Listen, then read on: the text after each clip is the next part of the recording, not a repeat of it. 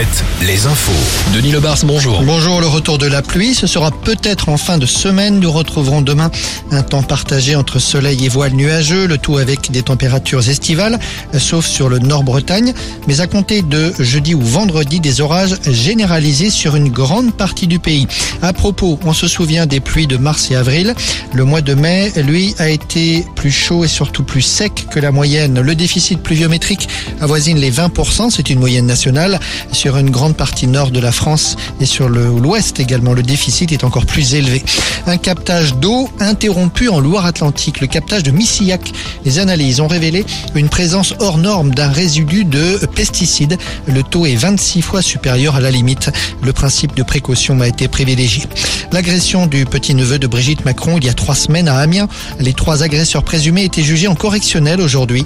Des peines de un an et demi à trois ans et demi de prison ont été requis contre les trois hommes déjà condamnés auparavant pour des violences. Une chute de 30 mètres pour une voiture conduite par une dame de 76 ans ce matin dans le Morbihan près du pont de la Roche-Bernard. Le véhicule qui allait finir sa course dans l'eau dans la rivière La Vilaine a heureusement été freiné par des arbres. L'intervention a été très compliquée pour les pompiers. La conductrice a été hospitalisée à Vannes. Confirmation, la campagne de vaccination contre la grippe aviaire dans les élevages devrait commencer en octobre. Une annonce faite par le ministre de l'Agriculture en visite en Gironde et en Charente aujourd'hui. La Ligue nationale de foot rendra sa décision dans une semaine sur les incidents du match Bordeaux-Rodez vendredi soir à la Matmut Arena.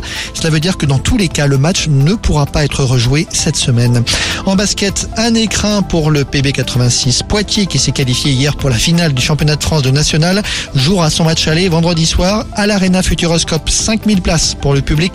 Ce sera l'occasion de célébrer le retour du club en Pro B.